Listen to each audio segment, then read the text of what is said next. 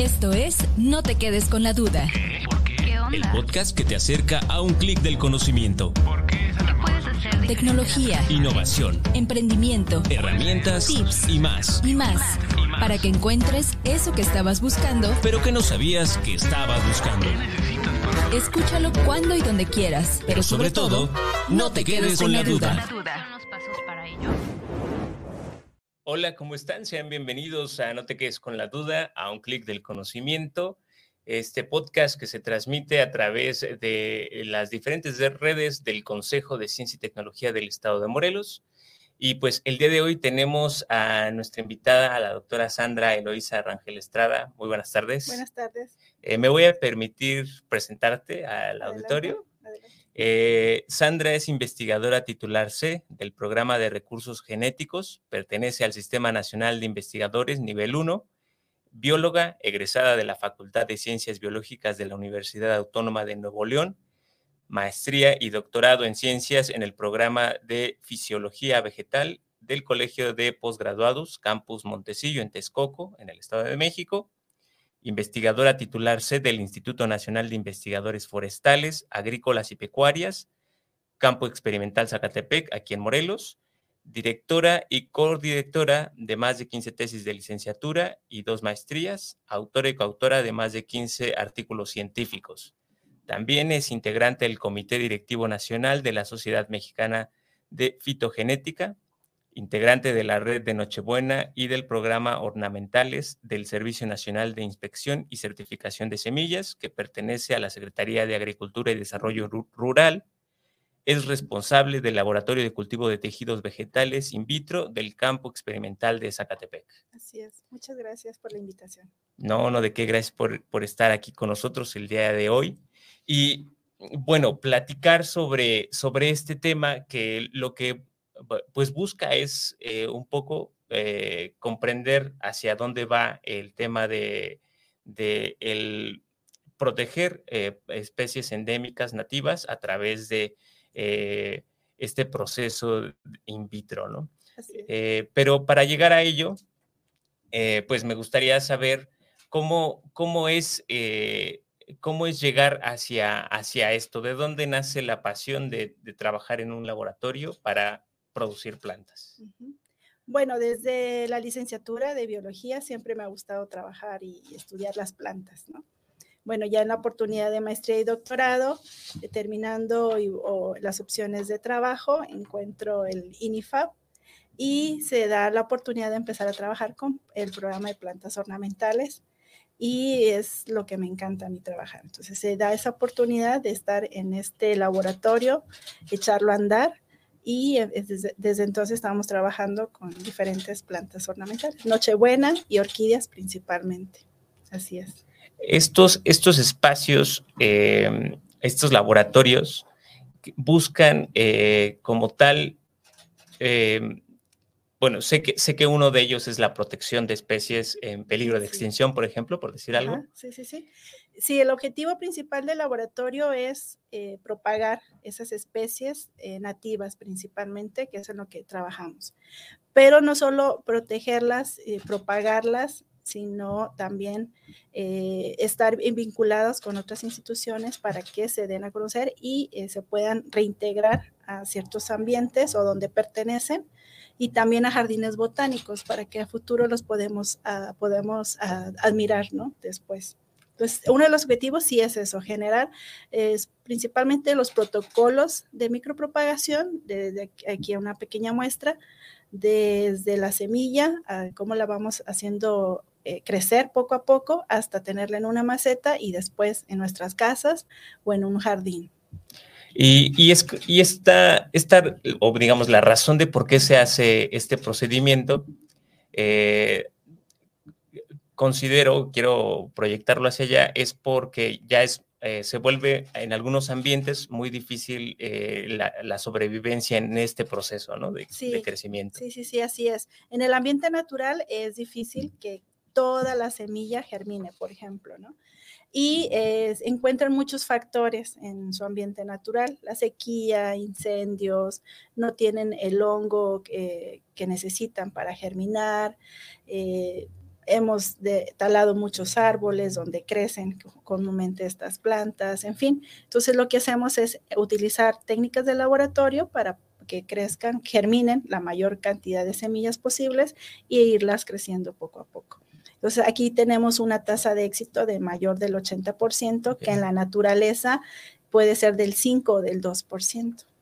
Y, pensar que, bueno, por ejemplo, en, reforestaciones que se hacen de manera muy eh, pues, popular eh, eh, o que vemos, e, eh, la tasa de sobrevivencia de estas especies, independientemente del tipo de, especie que se, que se trate de reforestar, pues es muy baja, ¿no? Por, por estas mismas razones, ¿no? De que la, pues los ambientes que existen y, la mano del hombre que está alrededor de ello o de estos espacios, pues hacen imposible que estas, estas plantas en ese periodo de vida pues tengan supervivencia, ¿no? Sí, lo que nosotros tratamos de dar eh, a conocer al público en general, pero también a los estudiantes, es de que tenemos que cuidar estas plantas, nos embellecen nuestros lugares de ambiente, nuestra oficina, nuestra casa, etcétera, pero también hay que cuidarlas y conservarlas. Entonces también es una forma de propagarlas, pero también para obtener un aprovechamiento de ellas, ¿no? También. Ya. Y, bueno, en, este eh, sentido de, primero de protección eh, para llegar, digamos, a su, a su, a su investigación para poder lograr eh, que nazcan de la manera correcta, en este proceso de protección, en, la, búsqueda de un laboratorio llega el tema de, pues sí, de ayudarlas de alguna manera bioquímica. Sí, sí, sí. Eh, bueno, la palabra correcta es micropropagación. Es la forma de a través y cultivo in vitro, que in vitro significa dentro de un frasco de vidrio, es donde las hacemos crecer. Controlamos dos factores principalmente, que es el medio de cultivo, donde las colocamos. Nosotros agregamos el agua, el azúcar, los nutrientes, las vitaminas, o sea, les agregamos exactamente lo que queremos y el ambiente es aséptico. Entonces, todo se tiene que hacer en laboratorio con mucho cuidado. Traemos cofia, cubrebocas, las manos limpias, todas esas características y cuidados necesita para lograr todo este trabajo. Pero en este, eh, todas las semillas o todos los, eh, bueno, no sé si sean semillas. Sí, sí, sí, En este caso, por ejemplo, esta muestra que traigo aquí son semillitas. Ah, ok. Entonces aquí todo está limpio, y están germinando y están creciendo poco a poco. Ya conforme van creciendo, las vamos pasando a otro frasco y otro frasco hasta que ya llegan a este, por ejemplo, que ya están grandes, ya tienen sus hojas, ya tienen sus raíces, y ya lo que hacemos es pasarla a maceta para que siga creciendo, ya al ambiente, al exterior. Y todo este proceso es, sí, de manera controlada, pero todavía eh, me refiero, eh, no quiero tocar un tema sensible, pero me refiero, no hay como eh, esta, este apartado, bueno, esta frase que se ha vuelto popular, el uso de, algún método transgénico para su protección y, o algo así. Bueno, nosotros no realizamos mutaciones como tal o generar organismos genéticamente modificados, ¿no? Además de que trabajamos en una institución federal, no estamos permitidos trabajar con ese tipo de, de organismos, pero nosotros lo que hacemos es clonación, que es diferente, simplemente es generar un organismo igualito al otro.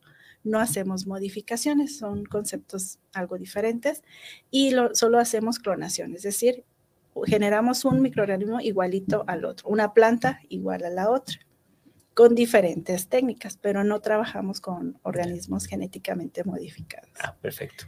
Digo, fue una duda que, se me generó en este instante. Sí, eh, como también eh, un ejercicio de, explicación de, qué hacen en estos, en este centro de, en este laboratorio, Que, que pues también es un centro de investigación donde eh, me imagino que cada planta, cada especie, pues tiene su proceso, ¿no? Sí, así es. Realizamos investigación, generar el protocolo para cada una de las especies.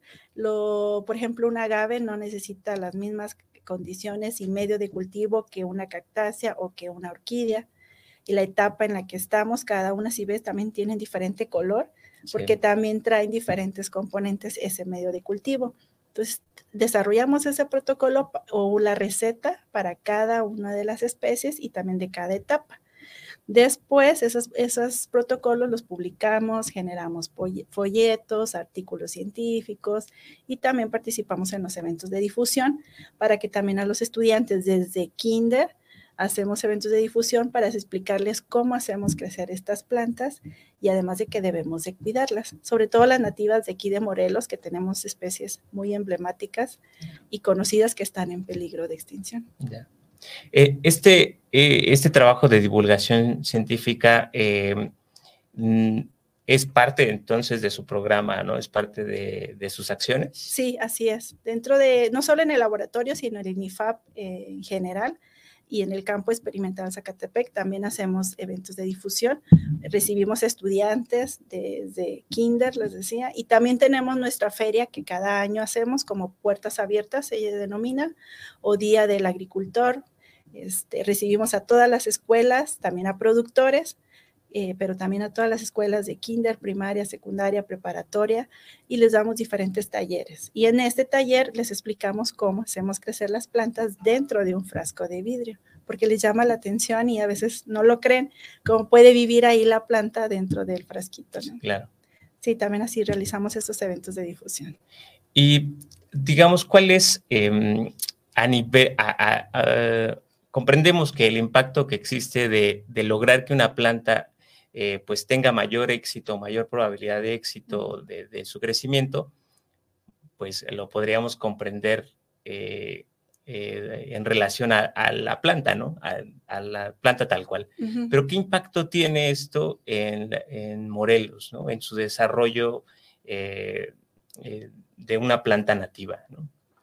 Bueno, es muy importante primero para conservar la especie, no perderla. Por ejemplo, en el caso de la Nochebuena, gracias, en el caso de la Nochebuena o es originaria de aquí de Morelos, en la zona del Tezcal, que es una zona muy emblemática y que también muchos terrenos están perdiendo en esa zona.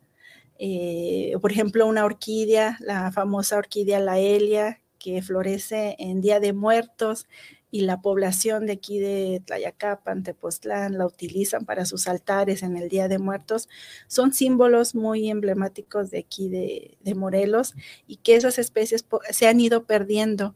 Antes la gente me comenta, para ir por la flor era un par de metros aquí en las faldas del cerro, ahora cada vez tengo que subir más y más, pero porque lo que hacen es ir a esa área natural protegida, la saquean, la cortan, no dejan que se propague de manera natural y se ha ido perdiendo. Entonces, eso es una de las funciones y objetivos de un laboratorio de cultivo de tejidos, propagarla, pero también que no se pierdan esas especies. Es por eso que estamos en contacto con jardines botánicos y otras instituciones que se encargan de reintegrar esas especies o mantenerlas en un jardín botánico donde podemos tener acceso a ellas. Entonces, eh, podríamos eh, imaginar que eh, para no perder como parte de la identidad cultural de los espacios y de, estos lugares como Tepoztlán, por decir algo, em, incentivar como el, uso de jardines específicos como dentro de zonas urbanas, podría ser una, una, buena mecánica, ¿no? A través de ustedes como pues que se eduque a la población, ¿no? A través de estos espacios, que se planten, eh, pues, eh, eh, pues, plantas endémicas, que se propaguen plantas, plantas nativas y que, pues sí, al final tengan su uso tradicional, pero pues no afecten como al espacio natural, ¿no? A los ecosistemas naturales, ¿no? Y que, que sigan existiendo también en su, en su ambiente eh, pues sí, en su ecosistema, ¿no? Sí, ahora la campaña del gobierno federal es también generar jardines de polinizadores, que ahorita está muy de moda, y también lo que son jardines botánicos. En los jardines botánicos, bueno, la diferencia sí es de que los podemos ver, no los podemos llevárnoslos, pero sí los podemos ver. Y los jardines de polinizadores también, aparte de que son agradables a la vista, es para apoyar a, las abejas, ¿no? Que estamos perdiendo. Y en el caso de Tepoztlán, por ejemplo, los incendios que ha habido últimamente, pues se ha ido perdiendo vegetación nativa muy importante que solo se encuentra en esa zona. Entonces, una de las estrategias para propagar y conservar esas especies es utilizar eh, instalaciones y laboratorios como el que tenemos en el campo experimental Zacatepec. Eh, me habías comentado que también reciben estudiantes para estar en este, en este espacio. Sí, así es. Cada año y cada semestre recibimos estudiantes desde servicio social, residencia, tesistas, de estancias, para que hagan eh, trabajos relacionados a estos temas. Y en esta, eh, ¿qué oferta educativa tienen ellos? ¿O no, no es oferta educativa, o, qué espacio. ¿Qué perfil? ¿Qué perfil? ¿O qué perfil? Los estudiantes generalmente son de biología, de agronomía, de biotecnología. Son las eh, estudiantes que recibimos principalmente porque están relacionados a esto. Algunos también llegan de mm, impacto ambiental, que trabajan o que su, su carrera de biología es la terminación es hacia esas líneas de, investigación y sobre todo estudiantes que estén interesados por hacer investigación, porque los invitamos a que hagan tesis, su pequeño proyecto de residencia, lo presenten en congresos, en simposios, eh, folletos y publicaciones que nosotros realizamos. entonces, grandes, grandes proyectos, ¿no? Porque eh, es la tirada, ¿no? Es como del que lograr que lleguen estas, estas ideas de estudiantes hacia, pues, los, los grandes escenarios y que logren cambiar como, pues, percepciones en relación a, hacia la conservación y, que ayuden a proteger, pues es lo que me estoy imaginando, sí, sí, ¿no? Sí. Sí, sí, sí, tenemos de varias universidades, hemos recibido estudiantes de varios estados de, la República, de Hidalgo, de Oaxaca, de Puebla, desde hasta de Tabasco han llegado estudiantes y lo que queremos en ellos es generar esa chispita, esa semillita que se les dice del de, interés por hacer investigación y el interés por propagar orquídeas, anturios, eh, agaves, etcétera, para conservarlos y a futuro tenerlos disponibles. Entonces, eh, también está esta oportunidad, ¿no? Para estudiantes que, que estén ya en el proceso de, buscar un espacio donde, donde desarrollar, pues, eh, esta investigación y el desarrollo de sus tesis, ¿no? Así es. Y digámoslo, eh, de los proyectos que ahorita están activos, ¿cuáles serían como los más sobresalientes o cuál sería el más sobresaliente? El más importante para el laboratorio es el de conservación y propagación de orquídeas nativas. También tenemos líneas eh, pequeñas con productores también. Eh, necesitamos el apoyo de productores de agaves nativos, por ejemplo. Hay productores del estado de Morelos que están interesados en obtener planta de agave para el mezcal, que ahora está muy de moda también. Y eh, Nochebuena es otra línea de investigación que tenemos y caña de azúcar caña de azúcar, aunque no es una ornamental, también hay una necesidad por parte de los productores de obtener planta sana, vigorosa, libre de enfermedades y una forma de obtener esta planta es a través de estas técnicas. Esos son los proyectos que tenemos actualmente en el laboratorio. Y, creo que eh, a, nivel eh, estado, pues sí, la caña es algo que, conocemos eh, mucho. Y el tema de la orquídea también, que es algo como muy atractivo al, ojo humano, a cualquier persona que lo, que lo vea, sin necesidad de, tener una especialidad como tal, ¿no? Es algo que nos une, digámoslo así.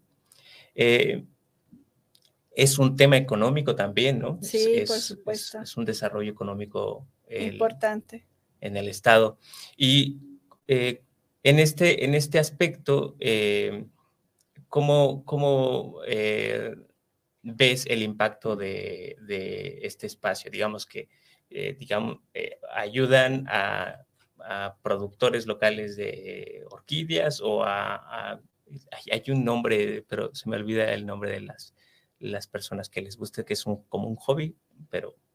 ¿Coleccionistas? Coleccionistas. Ajá. Sí, ya tenemos contacto y vínculo con varios productores de orquídeas, pequeños productores que necesitan obtener orquídeas eh, por esta técnica y hacemos un, un cronograma, un calendario para este, desde que sembramos la semillita, en este caso, hasta que le damos la planta ya en, en, charola o en frasco y ellos en sus instalaciones hacen crecer estas plantas.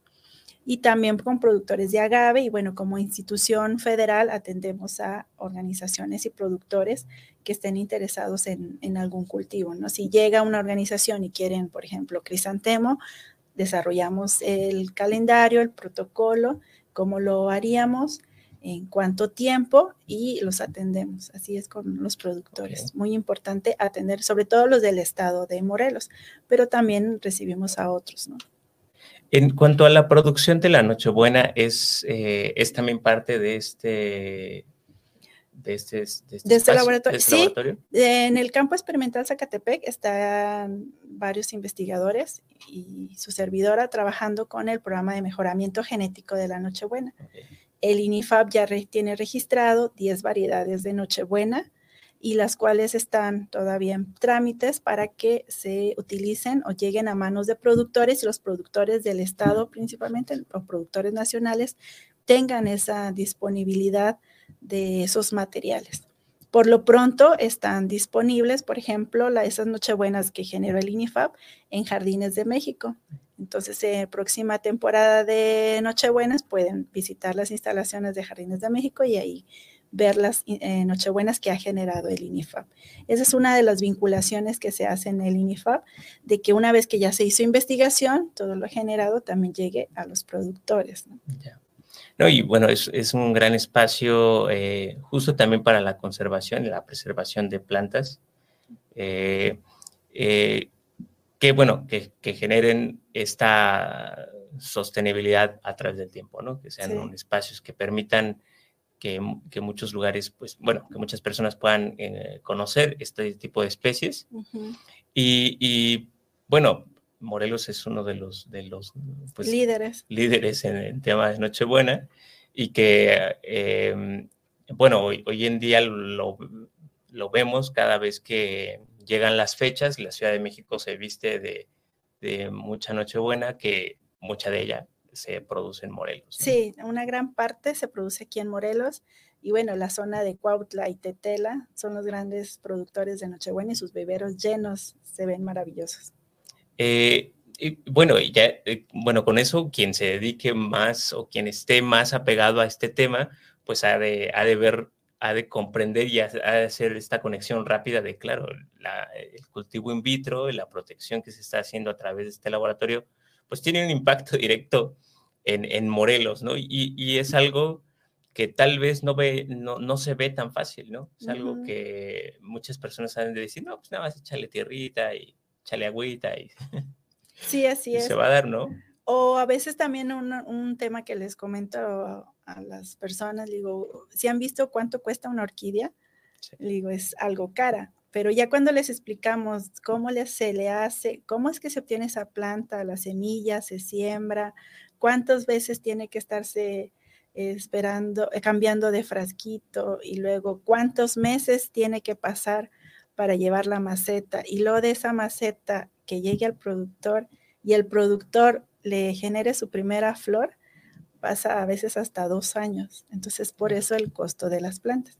Por eso hay que valorarlas y por eso es el costo de algunas de ellas muy, muy caras, pero lo valen, ¿no? Son preciosas. Eh, y, y, y, sí, con, con, todo, con toda razón. Eh, viendo aquí los frascos, pero eh, también si nos puedes describir para los que nos van a escuchar on demand y, nos puedan describir tal cual eh, qué es lo que hay en este primer frasco. Ok, bueno, si se puede visualizar, es en este primer frasco es la primera etapa del cultivo in vitro, donde colocamos la semilla de las orquídeas y empiezan a germinar. Por ejemplo, estas se establecieron en abril y apenas están así germinando, ¿no? Entonces son las bebés empiezan en esta etapa. Des la base en donde están puestas. Ah, es un agar, es un medio de cultivo, es agua, azúcar, sacarosa, eh, vitaminas, macro, micronutrientes y carbón activado. El color negro es por un carbón activado y es lo que le colocamos todo en ciertas medidas, ¿no? Todo está medido y ya sabemos más o menos qué es lo que lleva. cada especie va, es diferente. Conforme va germinando, va llenándose el frasco y ya que está lleno, lo pasamos a otro para que sigan creciendo con un medio de cultivo nuevo. Igual agua, sacarosa, nutrientes, pero aquí ya agregamos hormonas o reguladores de crecimiento para que crezcan más rápido. Y ya conforme van creciendo, ya le empiezan a salir más hojas, las raíces, en este caso es un frasquito con pitahayas, es una cactácea, aquí también de Morelos. Y ya conforme va creciendo, ya tiene más hojas, más raíces y ya está lista para pasarse a maceta. Estas plantas, por ejemplo, ya deben de llevar más de un año en el laboratorio y ya ahorita ya están en la última etapa que es el enraizamiento para que pase a la aclimatación, que ya es colocarla en una maceta. Ya.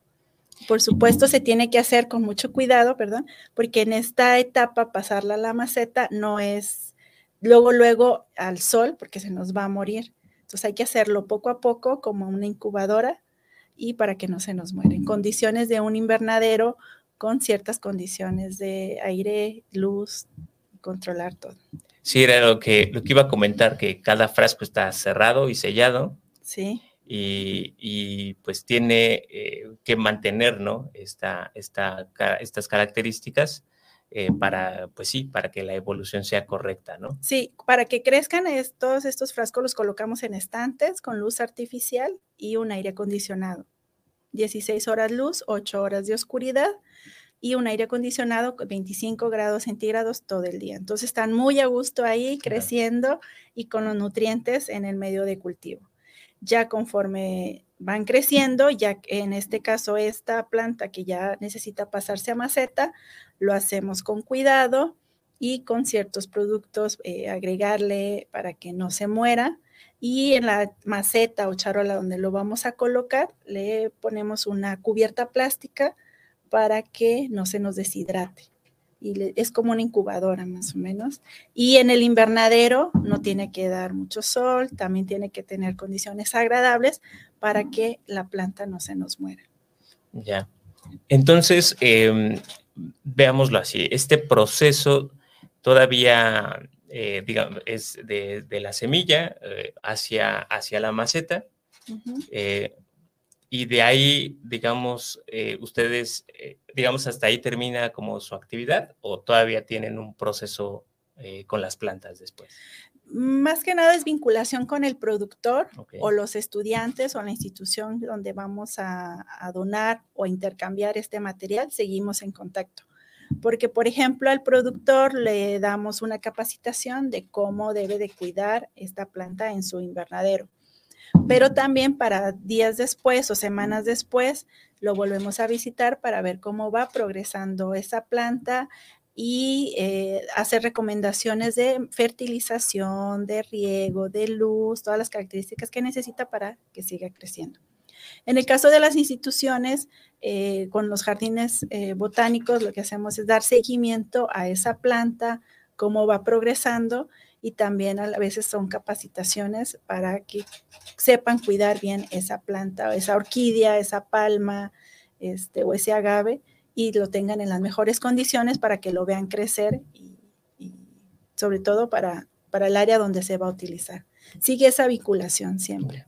Entonces también me imagino que hay eh, en algún momento algún, alguna investigación sobre eh, plagas y otro tipo de, eh, circunstancias que afecten a las plantas, ¿no? Sí, por supuesto, el, eh, plagas, enfermedades, eh, fertilización, también con los mismos estudiantes, los tipos de sustratos, ver si crece más rápido con un tipo de sustrato u otro, eh, el material que tenga disponible el productor, porque no es lo mismo un productor de Veracruz que un productor de Morelos o de Chiapas. La disponibilidad del material que tiene a su alrededor no, es lo, no son los mismos, no son los mismos materiales.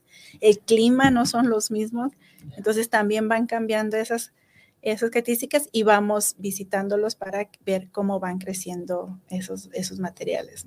Y, eh, hace, hace unos, bueno, hace un, unos tiempo, unos meses, eh, hemos estado en contacto y hemos estado platicando mucho el tema aquí en el, en el CEMIT y en el Consejo de Ciencias sobre la producción del agave en Morelos, la producción de agave para, para, para bebidas. Eh, pero eh, también se ha platicado mucho de cómo utilizar eh, pues lo, que, lo, que queda después del, horneado para pues subproductos, ¿no? Sí, exacto. Y se ha platicado mucho, ¿no? Sobre miel, azúcares y otros, otros tipos de subproductos. Y, y, uno de los temas que me ha sorprendido mucho, que mencionan los productores, es que pues no se puede utilizar para abonar otra vez el campo. Eh, una de las razones es porque todavía lleva consigo eh, una buena cantidad de alcohol y que se sigue eh, pasando a la tierra y pues eso hace que la tierra no, no sea fértil o afecte más hacia el futuro o los espacios donde los llegan a poner, pues sí, se, se estropea la, la tierra, ¿no? Entonces me, viene esta, esta conexión de, que pues no, es lo mismo eh, el decir, ah, es que es orgánico, échalo ahí, no va a pasar nada, a tener un, una, sí, un conocimiento, una preparación, una capacitación en relación a, qué realmente, qué si necesita este, un agave para poder crecer de manera correcta, ¿no? Sí, así es. Bueno, en este caso los residuos para obtener el mezcal ya pasaron por un proceso de, entonces sí tienen ciertas sustancias o ciertas características que no puede ser utilizado así a simple. Otra industria que genera una gran cantidad de eh, material orgánico es la industria del coco, por ejemplo, y aquí se genera una gran cantidad de, de coco que también ya hay empresas en Morelos que ese coco lo hacen fibra pequeñito y lo utilizan para hacer macetas y también como sustrato para ornamentales. Son esas también líneas de investigación que se hacen en el INIFAP, de ver esos residuos de eh, cítricos, residuos de banano, todas esas partes se analizan para ver qué otros usos se les puede dar. Así es. En el caso del agave, sí tiene razón, esa es una de las eh, complicaciones, pero ya hay estudios y ya trabajos también hemos, bueno, en el caso del INIFAP también ha hecho estudios sobre esos residuos y qué otros usos se le puede dar a ese material. Excelente. No, y es que este dato es algo interesante porque, eh, pues bueno, en Morelos, eh, bueno, eh, realmente se está produciendo bastante agave para diferentes usos, pero pues es, es algo que, está, pues se está hablando ya en el, en el, en el ambiente y en las diferentes universidades también están desarrollando proyectos en relación a este tema. Entonces, eh, bueno, para los que nos están escuchando, eh, pues aquí en el INAFAP ya, ya hay alguien que les pueda dar luz eso, en el camino sobre qué hacer. Y, pues hablando de esto, em, no sé si nos puedas dar algunas recomendaciones, eh, sobre todo a, a, los estudiantes, ¿no? O bueno, a las personas en general, pero pues sí, que nos puedas dar algunas recomendaciones sobre, eh, pues sí, qué estudiar o, o, no sé, algo que les pueda ayudar eh, a, los, a los jóvenes para pues tomar la decisión de, de ir a hacer su, pues sí, su proceso de investigación o de, tesis con ustedes. Bueno, eh, primero, estudiantes en general, o si ya, por ejemplo, si son de preparatoria y que están buscando dónde o qué estudiar, tiene que ser algo que les guste, que les apasione. En mi caso me encantan las plantas y me apasiona trabajar con las plantas y los productores, ver cómo hacen ese trabajo. Entonces así tienen que decidir qué les gusta y qué quieren hacer, ¿no? Ya los chicos que ya están estudiando esas carreras de biología, agronomía, biotecnología, bueno, ver la parte de eh, conservación, si les gusta la parte de conservación, de propagación, una línea de biotecnología, que es lo que realizamos en, este laboratorio, pues son bienvenidos ahí con nosotros. Y sobre todo, eh, el trabajar con estas plantas, ver que son bonitas, admirarlas, pero también hay que conservarlas y ah, aprovecharlas, ¿no? Porque no es solo admirarlas como en un museo. En este caso es algo importante económicamente para los productores, por ejemplo, del Estado, también debe llegar a un punto de aprovechamiento de estos recursos. Entonces, este, sobre todo eso, que les guste y que les llame la atención todos estos temas. Pues em, hay, eh, varias, varias áreas de oportunidad eh, en, este, en este espacio, bueno, y en este tema, ¿no? Porque al final eh, el desarrollar o el ayudar a que las plantas pues tengan mayor éxito de vida a través de esta técnica in vitro, pues representaría pues muchas soluciones para el futuro, ¿no? Porque viene pues viene un futuro que no pinta muy bien para el, tema del, clima y de los eh, eh, espacios, eh, sí, de los, bueno, de los ecosistemas. Y pues esta es una de las soluciones que nos puede ayudar, ¿no? En el futuro, que lo que significa es que necesitamos más personas, ¿no? Que, se dediquen a esto. Sí, en el caso de lo que presenté ahorita es plantas ornamentales sin embargo, también una de las líneas de investigación o que trabajan en estos laboratorios son cultivos agrícolas, alimenticios, o como mencionaba, caña de azúcar para el estado de Morelos, pero también en otros estados ya hay necesidad de plantas este, como plátano, palma, este, piña, etcétera, que se obtienen a través de esta técnica. Y cada vez hay más laboratorios que se necesitan y hay creación de laboratorios que propagan este tipo de plantas, sobre todo de alimenticias o industriales, que son muy, muy importantes. El agave es uno de ellos, por este boom que hay en, no solo en Jalisco, sino también aquí en Morelos, el mezcal, y ya se necesita planta de calidad y esta es una manera de obtener esa planta. Entonces, no solo ornamentales, sino también alimenticios e industriales y se pueden generar por esta técnica.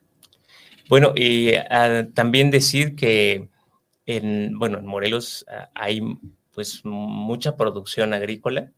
Eh, entonces, quiere decir que si, o sea, me imagino que quiere decir que si los, los estudiantes vienen con la búsqueda de realizar una investigación en otro tipo de planta, también se podría eh, llegar a crear, ¿no? Sí, claro que sí. El laboratorio está abierto también a otras líneas de investigación y el interés del estudiante. Les digo, les tiene que gustar. Yo puedo sugerirles un tema, pero también e, el mismo estudiante tiene que sugerir o decir, a mí me gusta este tema o yo trabajo con esto o yo quisiera trabajar este tema. Este es, es bienvenido, ¿no? Tenemos otras especies en el laboratorio y que también no las mencioné aquí, pero si, si alguien quiere trabajar en una especie en particular, también se trabaja.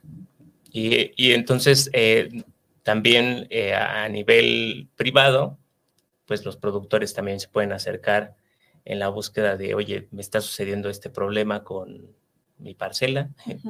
Eh, nos pueden ayudar, ¿no? Yo me, imagino que ese sería el orden de... Sí, también el, el INIFAB en general, el campo experimental está abierto, tenemos varios laboratorios también, no solo el de cultivo in vitro, sino hay otros laboratorios de, para control o identificación y diagnóstico de plagas y enfermedades, por ejemplo. Y si no es en Zacatepec, buscamos a los otros colegas del INIFAB a nivel nacional, análisis de suelo, análisis de agua, vegetal, a nivel molecular también, eh, enfermedades, etcétera. Todo eso también se puede realizar. Y cursos de capacitación. También ofrecemos diferentes cursos de capacitación ahí en el campo experimental Zacatepec y el de cultivo in vitro es uno de ellos.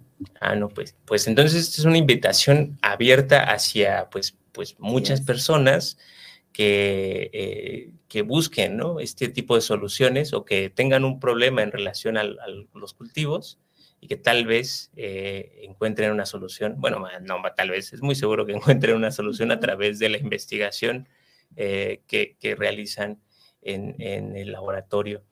Pues, eh, pues pedirte tus, con, los contactos para que quien nos está viendo o que nos está escuchando a través de las diferentes plataformas, pues puedan contactarlos. Ok, bueno, en la Facebook es el INIFAB, ahí pueden ver sus diferentes cápsulas y notas sobre el INIFAB a nivel nacional y Campo Experimental Zacatepec, que es específicamente del campo experimental, ven ahí las diferentes líneas de investigación y productos, publicaciones que realizamos en el campo y en el correo rangel.sandra.inifab.gov de gobierno.mx. Ahí me pueden escribir si tienen alguna otra duda, si tienen interés en visitar el laboratorio, recibir algún curso de capacitación o contactarnos para alguna estancia o residencia, con gusto ahí les contestamos. Bueno, pues aparecieron ya en pantalla estos datos, eh, esperando de que sea eh, pues muy provechoso, la verdad. Yo igual ya anoté tus datos porque los voy a pasar a, unos grupos de, personas que están desarrollando estas ideas eh, en relación a, sobre todo al tema de agave, pero que, creo que puede ser bastante productivo, además de que aquí dentro del CEMIT está, se va a realizar una investigación también en relación al tema de agropecuario y, muchos temas. Entonces seguramente vamos a estar en contacto eh, más adelante. Pues muchas gracias por haber estado con nosotros aquí en, No te quedes con la duda. Eh, la verdad es que es, es un tema que eh, al principio, pues puede decir, sí, plantas in vitro, ¿no? Es como de, de, qué, de qué, se va a tratar, ¿no? Eh, o, podríamos eh, catalogarlo como, claro, ah, se quedan solo en el laboratorio, pero eh, hoy vimos, hoy, hoy, escuchamos que esto tiene un impacto en el Estado de Morelos pues, bastante grande.